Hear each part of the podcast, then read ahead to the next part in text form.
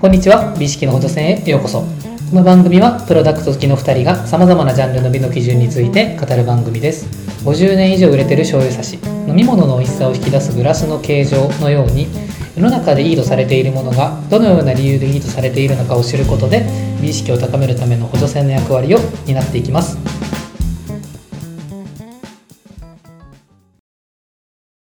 宮内さん。はい。明けましておめでとうございますですね。ああ、明けましておめでとうございます。はい。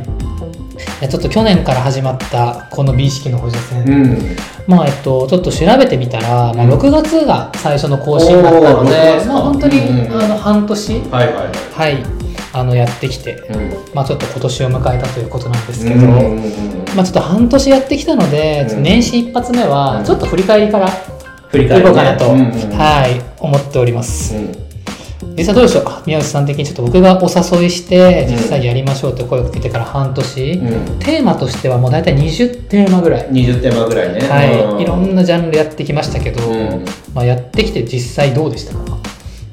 そうね。うーん。なんか最初の頃のテーマは割とスーツとかダイヤモンドとかなんかグラスとかいわゆる美しいものはい。っていうのを扱ってきてそうですね。でなんか徐々に徐々に例えばお札とかはい。切手とか、はい。トイレットペーパーみたいなすごいインフラ寄りの、はい。えそれって美しさ関係あるみたいなはい。ものとかもテーマとして扱ってきてそうですね、うん、なんかそういうなんかこう庭野くんのこう興味の変遷みたいなのが、うんうん。なんかテーマに見えて、はい。なんかそれはすごいこう聞いてる側としても興味深くて面白かったけどね。なるまあ、確かにそうですね。おそらくコルクとかうん。切手とか魔法瓶って、一発目には持ってこないそうだね。ジャンルだと思うんですよ。うんえなんかそれを言われて確かに思ったのが最初まあスーツとか、まあ、ダイヤモンドグラスとか、まあ、髪の毛ハンガーとかって単純にもともと僕が興味を持ってたジャンル、うんお洋服であったりとか、まあ、プロダクトであったりとか、まあ、あと美に関しての。うん。あのいわゆるみんながおっしゃる通り美しいとか、うん。芸術ファッションカルチャーみたいなところで思い浮かべやすいうんうん。ジャンルですよね、うんまあ、そこから入っていって、まあ、自分の興味の赴くままうん。調べていったんですけど、うん。なんかそれを調べていくと、まあ、当たり前なんですけど、うん。改めてそのジャンルに対しての美の基準があるんだなってわかるじゃないか、おー。スーツにおける美の基準だってグラスにおける美の基準がやっぱあるんだなって実感すると、普通に生きてて、うん。まあ、生活してて、うん。目に触れるもの全てにこれって多分誰かが作ってデザインして、誰かが5を出してるんだよなそうだね。だから今この場にあるんだなっていうのを、まあ、めちゃくちゃ当たり前のことなんですけど、気づいたらでもこれも多分誰かがいいと思ってうん。デザインしたんだよな、そうそうそうそう。誰かの美の基準によってうん。成り立ってるんだなっていうのが分かったんですね。そうだね。うん。で今僕たちコワーキングスペースでいつも収録してるんですけど、うん。まあ、あの会議室借りてるんですけど、まあ、目の前にあのアルコールの消臭スプレーがあるんですよ、はいはいはい。はい。うん。真っ白なものがあって、あのお見せすることができないんですけどトップの噴射のところがこう丸く膨らんでるんですね、うん。なんでってなるんです なんか、はいパッて見た時にね、はいその噴射の部分の形にさ、なんか合理的な理由が感じられないんだよね。そうなんです、感じられなくてパッと見た時僕はなんでここ丸くし噴射口だけ丸くしてるんだろうと思ったんですけどこれも多分誰かがデザインをしてね。5を出してるわけじゃないですか。ね。はいってなってくるともう目に見えるあらゆるプロダクトに興味が出てくるんですよ。うん。うんうんうんなんでこの形で5になったんだろうっていうのがああのどんどん出てきたんですね、うんまあ、そう考えるとみんながパッと美しいあそれ美しいよねって思いやすい、うん。まあ、スーツとかダイヤモンドとか、まあ、うん風鈴とかうん。だけじゃなくってえさっき言ったようにコルクとか、まあ、切手だったりとか、まあ、ハサミうん。とか、まあ、トイレットペーパーみたいな、まあ、いわゆるパ美しいものっていう連想からはうん。ちょっと離れてそうに見えるものうんうん。みたいなところに興味がどんどん回を重ねるごとにまあ、出てきた。っていうのが結構そうですね。おっしゃる通りなんかやって自分でやってて面白いなって思いましたね。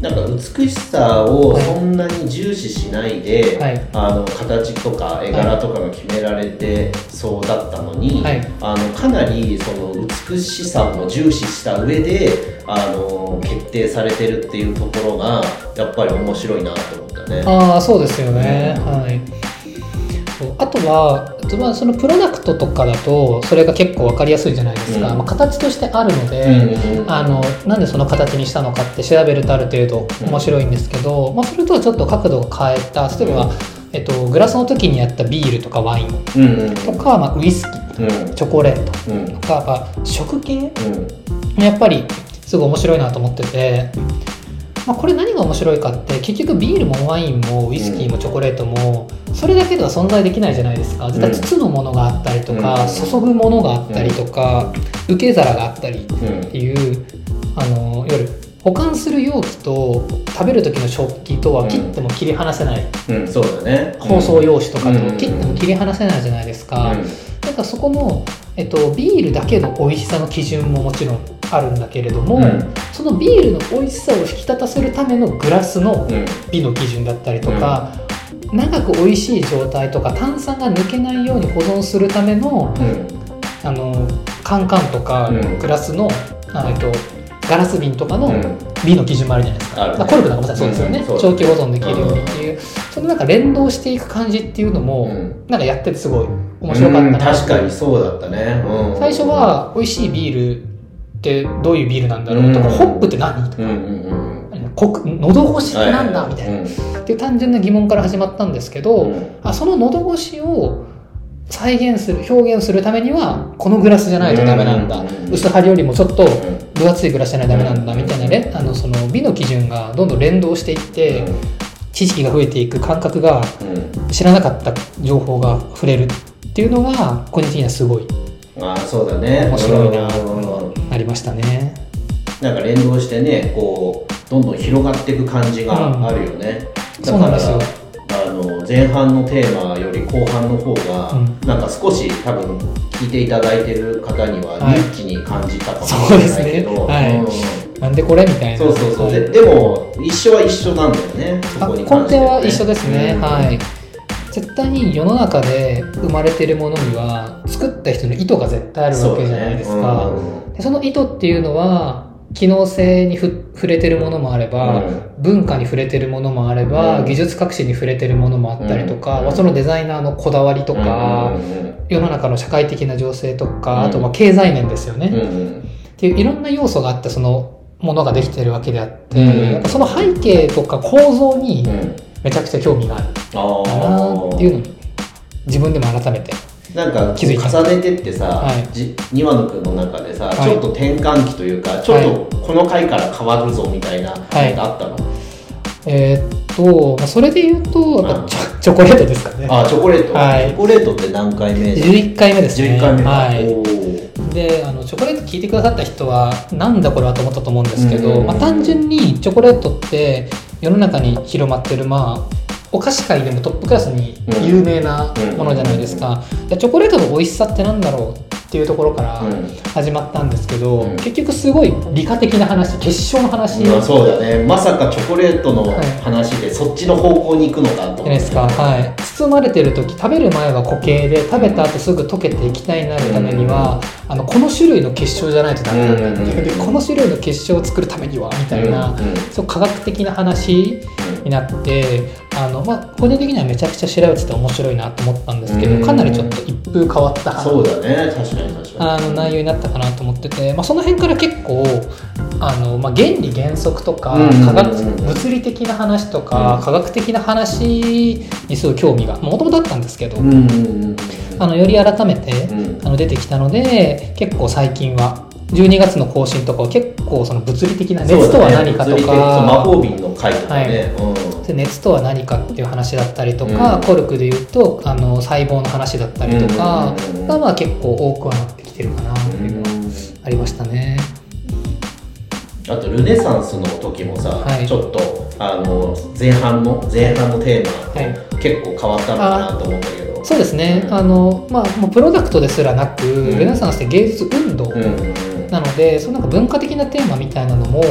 おっしゃる通り結構今までとは違ったうん。取り組みかなと思ってて、うん。まあ、これを取り上げたのも、まあ、単純にルネサンスって何って僕の興味もあるんですけど、なんかさルネサンスに興味持ったのって、なんかきっかけあるの？例えば同じように文化を取り上げるってなっても、はい。ルネサンス以外でもいろんな文化文明ってあるじゃんそうですね。ルネサンスに一番初めに興味持ってはい。取り上げようと思ったのはさなんかそこの時代に興味があったの？えっと、そうですね、もともと興味があったプラス、僕が今働いてる職場、まあ、ジュエラーなん、うんうん某ジュエラーなんですけど、まあ、イタリアのブランドなので、うんイタリア・ローマのブランドなので、うん。まあ、そういったところもあって、まあ、ルネッサンスにすごい興味があったっていうところですね。そこからやっぱインスピレーションを受けたジュエリーを作ってたりもするっていうのはあありますね。ルネサンスにインスピレーションを受けて作られてるアイテムっていうのも結構扱ってるんだ。そうですそうです。あったりするので、まあ、そういうところから改めて調べてみな。うーん。ところっていうのとやっぱその文化的なこういった芸術運動うんでの背景のその構造が僕はすごい興味があるんですよ。構造？ななんルネサンスってこういう芸術運動ですよ、うん。あの神様を否定して人間を復活させようぜっていううんうんうんっていうルネサンス自体の解像度を上げるのもすごい好きなんですけど、うん。じゃあなんで神様を否定してうん人間復活しようという運動が起こったのっていう、そうじゃあ一個前の時代はどういう時代で、うん。どういうことがきっかけでルネサンスが起こったのか。うん。逆に言うとルネサンスがどういうきっかけで終わっていって次の新しいムーブメントが生まれたのかっていうその社会的な構造に僕はめちゃくちゃ興味があるんですよ。だから、えっと、このテーマを取り上げたっていうのもあるし今後もちょっとそういう文化的なテーマっていうのはちょっと取り上げていきたいなっていうのはありますね。なるほどはい、なんかこれからさルネサンス以外で興味があるのってどういうのが興味あるの？まだめちゃくちゃたくさんありますけど、うん私のゴシックとかもすごい興味があるし、うん。古代ローマだったりとかにもすごい興味があるし、あとは何でしょうね、まあ、芸術運動ではないんですけど、運動って意味では例えば明治維新だったりとか、あーああいうもう明らかに日本の OS がうん。180度変わったような、うんうんあのものであ歴史的な運動であったり、うん。みたいなところも例えばフランス革命とか、うんなんかああいうのにもあのやるかやらないかは別に興味はやっぱりうん。ありますね。なるほどなるほど。あとは、えっと、例えばその、うん。抽象絵画って何とかあーキュビズムって何とか、はいはいは皆さん名前も知ってるし展覧会も行ったことあると思うんですけど、うん。何って言われたらちょっと答えるねピカソですよねみたいな。まあそうだよね、まあ、それもこはいう時代の背景があってはい新しい表現としてキュビズムが生まれて、はい。さらにキュビズム以降もはい。その表現を引用してまた別のが生まれてるから、そういうところにやっぱ興味がある。めちゃくちゃ興味がありますね。はい。なんで皆さんも歴史でとか美術の時間とかで絶対学ぶと思うんですけど、うなんでそれが評価されているのかっていうのが、ある一見分かりづらい。うん。例えば昔の例えば宗教画とかだと単純にめっちゃうまいじゃないですか。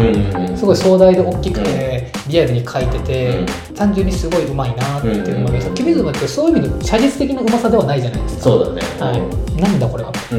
抽象画もそうですよ。ね、うん。絵の具ぶちまくっただけじゃないか。うんみたいな、一見みんなが思う分かりやすい技巧がうん。凝らされてなさそうなものなのにうんすごい評価を受けていて芸術の一ムーブメントとして定着していてうん。今ではすごい価格がついているような美術館に飾られてるようなものって絶対理由あるじゃないですか。そうだね。背景が絶対あると思うんですよ。よ単体の美しさももちろんあると思うんですけどなんかそこにすごい僕は興味があるしうん。そこを知ればよりそれが楽しめると思うんですよ。うーん。なんかそういったところをこのあのポッドキャストでは結構伝えたいなっていうのああ、りますね。うんはい、それはその形のない芸術運動だけじゃなくて、コルクだろうがスーツだろうが、何にでも比較的言えうる。ところではなんか割と僕の中では通奏低音うんうんうんうんにずーっとなってるテーマでは。あるなっていう感じですね。なんか最初にスーツやって、はい。それ以降ファッション系のアイテムってそんなにやってないかなって思うけど、はいあんまやってない。ファッション系のアイテムでさなんか興味あるのとかってある？えーっとファッション系で言うと、うん。やっぱり、えっと、例えばバスクシャツとかスーツとか、まあまあ、単純にデニムは興味があるんですけどデニムちょっと深すぎて、うんうんおいそれと手が出せないっていうのがあるし僕はどっちかっていうとそれよりかはなんでかコムデ・ギャルソンがすごいのかとかうんうんうんうんエディ・スリマンがはい、デザイナーね。デザイナーに着着目するそうですね。あのうん。いわゆるモードとかうんうんうん。の世界ファッション史的な目線からうんうんうん。どういうファッションが評価されていって彼らがどういう功績を生み出したのかうんうんうん。実はあなたたちが今普通にめちゃくちゃ着まくってるオーバーサイズって、ここの人が出てきたことによって、うん。実はめっちゃ広まったんですようん。流行のきっかけみたいなものそうですそうです、あるからはい。うん。当たり前に黒着てますけどこれシャネルの功績なんですよとか、うんうん。ね。あ黒のカーク・ボレーのそうだよね。黒が当たり前にはい。着れない時代もあったからね。そうですそうです。んなんかそういう同じ構造にすごい興味があります、うん。はい、なるほどなるほどだからディオールがなぜすごかったかみたいなところとかも、まあ、第二次世界大戦が終わって、そのみんながファッションみたいな気分じゃなかったわけですよね、世界的な気分がテンションが下がってる時に、うん。ディオールがバーンと出てきて、あのあの A ラインの極めて美しいルックを発表して、世界の活気を取り戻した、うん。それがディオールの極めてすごいところ、でその後の弟子であるイヴ・サンローランが出てきてうん。みたいな、であの女性のエレガンスを別の形で復活させたうん。みたいなところとか、そういうところはちょっと取り上げていきたいなっていう。面白いね。はい。なんかそうハイブランドってラグジュアリーブランドって言われてすでに定着してるものもさはい。もともとはそうじゃないじゃん、はい。でどこからか出てきて、はい。あのそれが一つの、えーブランドになって、でそのデザイナーさんが亡くなった後もはい。別の方が引き継いで,、そうですね。その一つのブランドとして残っていくっていうさ、手法はさなんだろうねヨヨーロッパがすごい得意とするブランディングなんだろうなと思うけどそうですね。日本がさ日本のブランドでそうなれるかどうかって結構これからの時代にかかってそうな感じだよね。はい。じゃあ洋治さんとかね、はい。川久保さんとかがのブランドがさ、はい。今後そうなれるのかみたいな、そうですね。はいそういうのは今の時代今後30年ぐらい。で起きることだから、面白いかもね、あとはその美の基準でまあ来年以降やっていきたいのがそのいわゆるブランドって言われてるものが、うん。なぜブランドと呼ばれてるのかみたいなところをちょっと掘り下げたいなと思ってうんて例えば、えっと、ベンツ。ですよねまあ、みんなが思う高級車ですよね、うん。ベンツってヨーロッパ行ったらタクシーとかバスで全然走ってるんですよ、うんはい、あれなんでかっていうとそもそもガソリン車を世に広めたのがベンツなんですね、うんだからガソリン車のブランドなんですよ、うんでブランディング上日本は高級車ばっかり。入れ,、うん入れてきたからベンツってすごい高級車のイメージがあるんですけど、向こうで行くといろんな車にベンツが。ああ要するに高いのもあれば、そうです。あの定価が安いものもあるってこと、そうなんです。ようん。でそのブランドって何っていうと、うん。人々の生活スタイルを変えたからブランドなんですよね、だからベンツってガソリン車を広めたからブランドなんですよ、うん。生活スタイルを変えたわけですよね、アップルがなんでブランドかっていうと、うん。iPhone を作って人々の生活スタイルを新しく作った、うんうん新しい生活様式を作ったものってブランドになるんですよね。ああなるほどなるほど、はい。時代時代で新しいものを生み出して、はい。人々のスタイルをはい。変えるようなことをしたものっていうのは、はい。まあ、後世にも残っていくっていうそうですことだよね。うん。イヴ・サンローランもあのファッションは廃れるけどスタイルは永遠だってうんうんうん言ってますけど、うんまあ、それと一緒でそのスタイルいわゆる生活様式ですよね、を作ったらブランドになるんですよ、なるほど。なるほど。はい、でしかも廃れない、うんうんうん。はい、なのでみんなが今思うじゃあさスターバックスとかもそうだし、うんマクドナルドとかもそうだし、うん一見その美のジャンルとはちょっと離れてそうなところなんだけれども、そのブランドって言われてるものうん。っていう意味ではイヴ・サンローランマクドナルドも同じうんうんだなって僕は思ってるので、ね。スタイルを提示してるもんね。そうですそうです。んまあそういったところを、うん。あの同じ切り口でうん。あの紹介していけたらなっていうのはああなるほどね、うん、思いま全然違うものに見えるけど、はい。い、やそうではなくてはい。一個のね同じ切り口で。そうですそれ、うん。そもそもブランドってどういうものか皆さん分かってますか、っていう意味で、あのそういうはトピックを取り上げていけたら、それも新しいいいとされているものがなぜいいとされているのかを知るっていう、うん。このポッドキャストのコンセプトには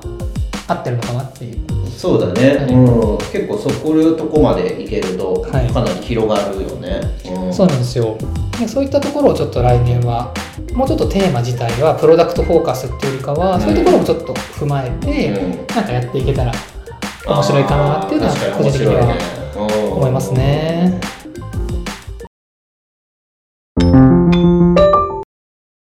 なんかあと興味あるのとかある？例えば建築とか、はいあのなんだろう日本の伝統文化とか？そうですね。やっぱ建築も興味あるしあとなんか落語とかうん。歌舞伎とかうん。お能とかうん。も興味がありますね。ただ落語とか、まあ、いわゆる日本の伝統芸能って言われてるもの僕は全くわからないうん。ので、まあ、それを知りたいっていうのもあるし、あと音楽系音楽系か。そう僕全くちょっとあの知識経験がなくて例えばそのモーツァルトがなぜすごいのか全然わかんないわけですよ。なるほどなるほど、はい、あとそのストラディバリウスがなぜすごいのかとか、バイオリンですね、はい、名機と言われているものが、うん。スタンウェイがなぜすごいのかあとか安いピアノと高いピアノ何が違うのとかって全くわからないのでちょっと苦手ジャンルなんですけど、うん。音楽系とかもちょっとなんか頑張ってできたらなっていうのはありますね。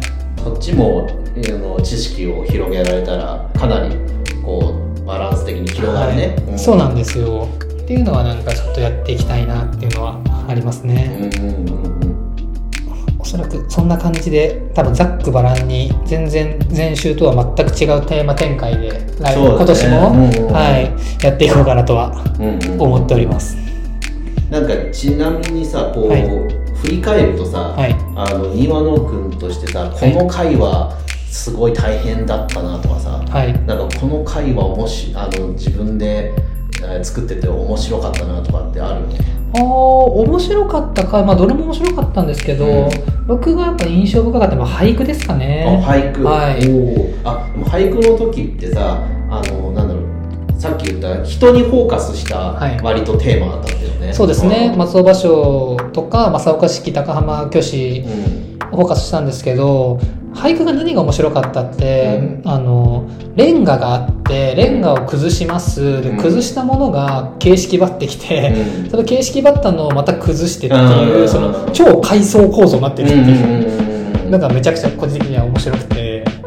なんか面白い。それの繰り返しも面白かったね。そうなんですよ、そのある種えっと、一つ面白い遊びができます、うん。それがどんどんどんどんレベルが上がっていって、うん。権力者が認めたりとかしてうん。ルールができて、うん。形式ばってくるわけですよね。そうだね。で高尚なものとして認知されていくんですよ、そしたら高尚なものってうん。味わえる人が限られてくるじゃないですか、なのでそれを崩してうん。遊び出すやつがいるんですよ、そしたらその崩した遊びを極めてくるやつが出てきて、それをがまたその極めたがゆえに形式ばってくるんですよね、それをまた崩すみたいな、ね。うん。もうひたすら崩しまくっていくっていう超階層構造がレンガがあって、うん。あのホックがあって、うん。それが俳句になってみたいな崩していってたわけじゃないですか、あの階層構造がめっちゃ面白くてずっと同じことやってんだなみたいな。面白いよね、はい。なんかそれって日本っぽいのかね。そう海外も同じ。海外ってまあいろんな国あるけどさ、はい。ヨーロッパとかのそういう形で崩れていくのかねどうなんでしょうね。ねそういうのもはい。ちょっと興味深いね、そうなんですよね、だからスポーツとかもそうなんじゃないですか。最初は球蹴って遊んでたのが、うん。ルールできてサッカーやってとかなんか多分スポーツとかもそれに近いものがうん。あるのかなと思ってラグビーとかもそうじゃないですか、うん。サッカーなんかボール蹴って遊んでたら、うん。なんか手に持ってうんうん走るやつがいて、うん。絶対ダメなダメじゃないですか。なんですけどそれ面白いなっていうやつが出てきて、うんはいじゃあ手で持って運ぶのありにしようぜっていうのが出てきてラグビーが生まれてるわけうんじゃないですか,、そういうなんかこう遊びからそういうもの芸術とかスポーツとかいろんな多分面白いものってだ確かにそうだね。生まれてんだなっていう。そうだね。あのなんだっけスケボーとかね、はい。あオリンピック競技になっちゃったもんね、あそうなんですよ。ああれそうね。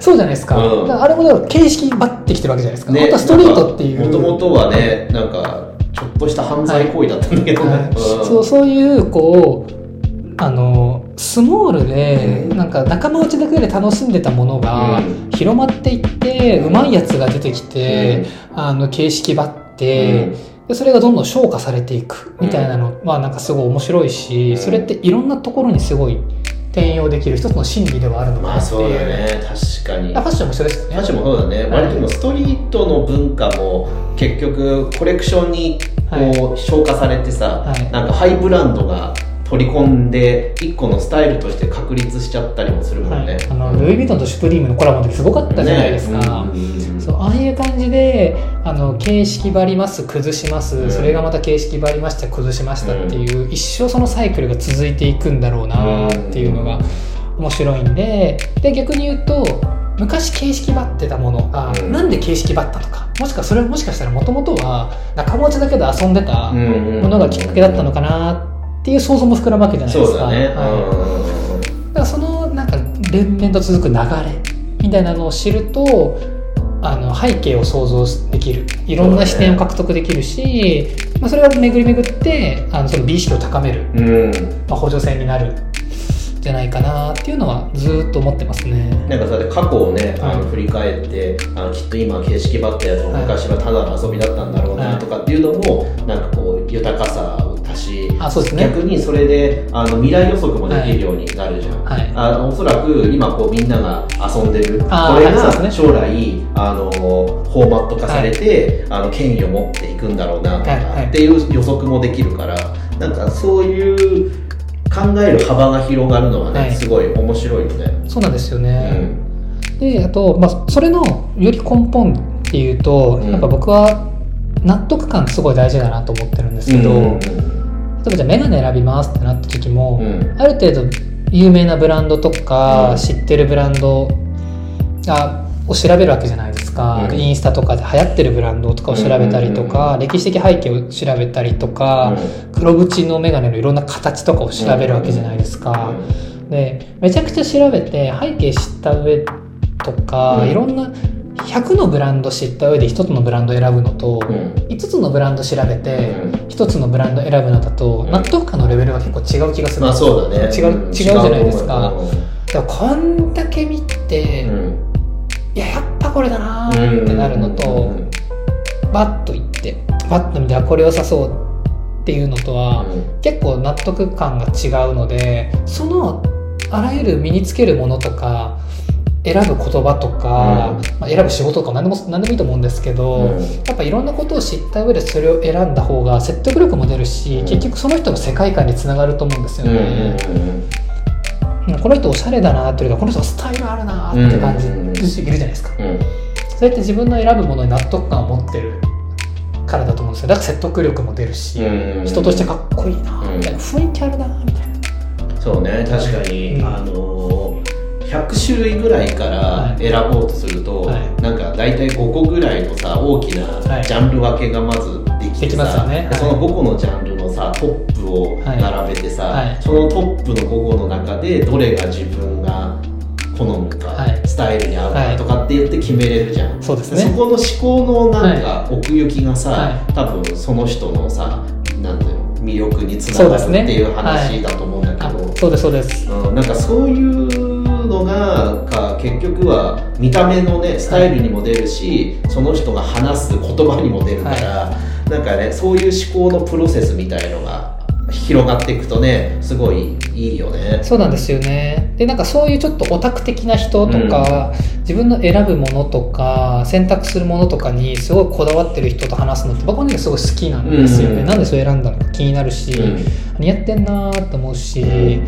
えなんかそ着ると何でもその人っぽくなっちゃう人っているじゃないですか。あーわかるいるじゃないですか。いる,、じゃないですか。もう自分のものにしちゃう人、うん。あの人とか見るとめっちゃかっこいいなと思うんですけど、多分その人たちって自分がどういうものが好きかとか、うん。多分めっちゃ選んできてると思うんですよそうだね。うん。なんか多分選ぶもの外さないし自分が確立してるから、うん。何着てもその人似合っちゃうみたいな、に憧れがあるっていうのもあってあこうやっていろんな知識経験を積むことで、より自分の選ぶものが何の納得感が高まるんじゃないか。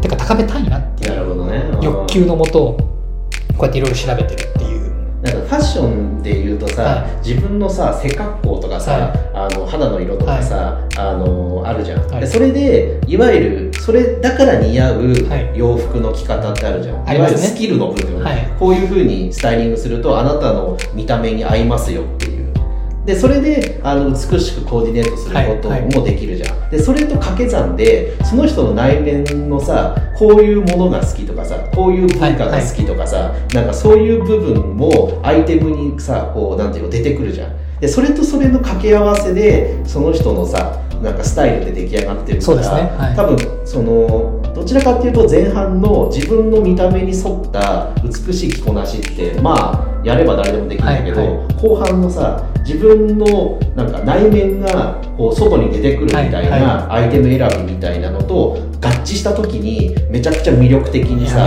見えるんだよね。ねはい、うんかっこいいですよね、うん、この後半を育てるためにはさ、はこういうあの知識とかさ、い、ろんなものを知ってたりとかなんかいろんな美意識を、はい。あの見たりとかさそういうのがすごいさ大切になってくるよね。そうですね、はい。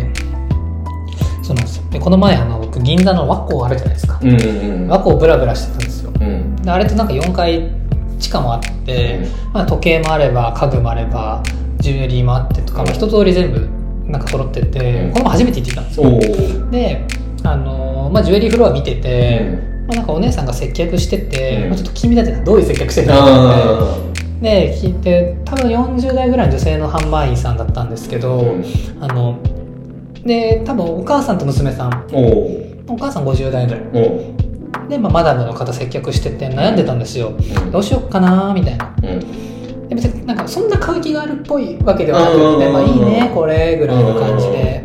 あ全然なんかゆっくり悩んでくださいみたいなあのことを言ってたんですけど、うん。まあ、その時にあの普段から今買う買わないはすごい印象的だったのが、うん。今別に買う買わないは別としても、うん。普段からこうやっていいものを見とくことによって、うん。本当にいいものがでと出会った時に選びやすくなりますよって言ってて、店員さんが、はい。おおあめちゃくちゃいいこと言うなと思って僕も言おうと思って頭にメモったんですけど、うんうんうんそうだからそうそういう感じでやっぱ普段からいいものを見とくとか、うん。普段からいろんなもののうん。歴史とか知識とかを蓄えておくと本当に自分がいいなと思うものに出会った時に迷いがなくなると思うんですよ。すごいわかるその感覚、あうん。これだってありません？わかるわかる。なんか衝動買いじゃないんだよね、はい。実は。そうなんですずっと実は頭の片隅であの選択し続けてて、はい。でその選択がパッて出会うっていう。そう、ん。あの出会った感、うん。はい、っていうのをその人の一言にすごい凝縮されててうわなるほどなってめっちゃいいこと言うなと思って。だから普段そのジャンルに慣れてないと選べないんですよね。でいいなと思ってもそれが本当にいいものなのかがわからない、うん、いや本当そう自分の軸がないのと、うんスタッフさんがそれはいいって言うだろうっていう先入観でうん選べないんですよね、自信がないから、うん。でもずっと見続けてるといいか悪いかと自分にとっていいか悪いかも。そうだね。わかる。うんうんから自分の選択に自信が持てる、うん。これがめっちゃ大事だなっていうのは。そうね大事だね、うん。思いましたね。まあ、やっぱりそのファッションだけじゃないけど楽しむためには、はい。そういう経験とさ、はい。あと知識つけるの大切だよね、そうですね、やっぱりあのグッドデザインカンパニー水野学さんも「センスは知識から始まる」っていう本を出してますけど、僕もまあ何回読んだかっていうか読んだんですけど、うん。やっぱりあの知識があればうん。センスが勝手にみある程度はうん。土台はできてくるかなと思うので、まあ、それの土台作りをなんか趣味と実益を兼ねてやってるのがこのポッドキャストって感じですね。そうだよね、うん。はで聞いてくださった方も、はい。それ聞くことで知識を増やしていただいて、はい。うん、なんかこう洋服だけじゃないけど物を選ぶ時とか、はい。あの選びやすくなるしそうですね。ごい豊かな、うんあの選択ができるようになると思うんだよね。そうですね。なんかお皿でもいいし別にお洋服でもいいし、机でも何でもいいと思うんですけど何か物を買おうとした時に、うん。なんで自分これいいと思ったんだろうとか、あのちょっとふと振り返るきっかけになったりとか、うん。今自分がパッといいと思ったこの靴下も多分何かしらの理由があってこの形とかこの糸を使ってるうん。はずだからなんで私はそれのどこに惹かれたんだろうとか、うん。ちょっとこう自分の感覚とかを振り返るきっかけうん。になんかなればいいなっていうのは思いますね。そうだね。うん。こんな感じで、まあちょっと年始一発目は去年の振り返り兼ちょっとこういう、まあこういう思いでやってるよ兼、うん。こういう感じで今年もやっていくよっていう、ちょっと振り返り会と そうね、なんかきょ去年聞いてくださってる方はすごはいいテーマがランダムでうん来るなってはい思われてると思うんですけど、あの来年も今言ったような結構ランダムで。でうん。いろんな方向にこう広がってこう美の美意識の補助線をこうやっていこうっていう風になってるんででそこをすごい期待してもらえるとそうですね。はい。なので全てが補助線にならなくてもいいと思うんですよ。なんかたまたまその人に会う回が1回でもあって、うん。それがなんか補助線に1本でも補助線になればいいなっていう形もあって、まあ、もちろん僕の選んでるテーマなので、うん。フィルターは絶対かかってるんですけど、まあ、できるだけいろんなジャンルとかをやっていけたらいいかなと思うので、うんまあ、楽しみに待っていただければっていう感じですかね。うん。はい、では新年一発目ということでまた今年もいろいろ聞いていただければ嬉しいです。では美意識の助線、まあ、以上ですかね。そうですね、うんはい、では以上となります。ありがとうございました。はい、ありがとうございますこのラジオは物好きの2人がさまざまなプロダクトの美の基準について語る番組ですできる限り正確な情報をお伝えするよう心がけておりますが厳密な交渉は行っておりませんのでご了承ください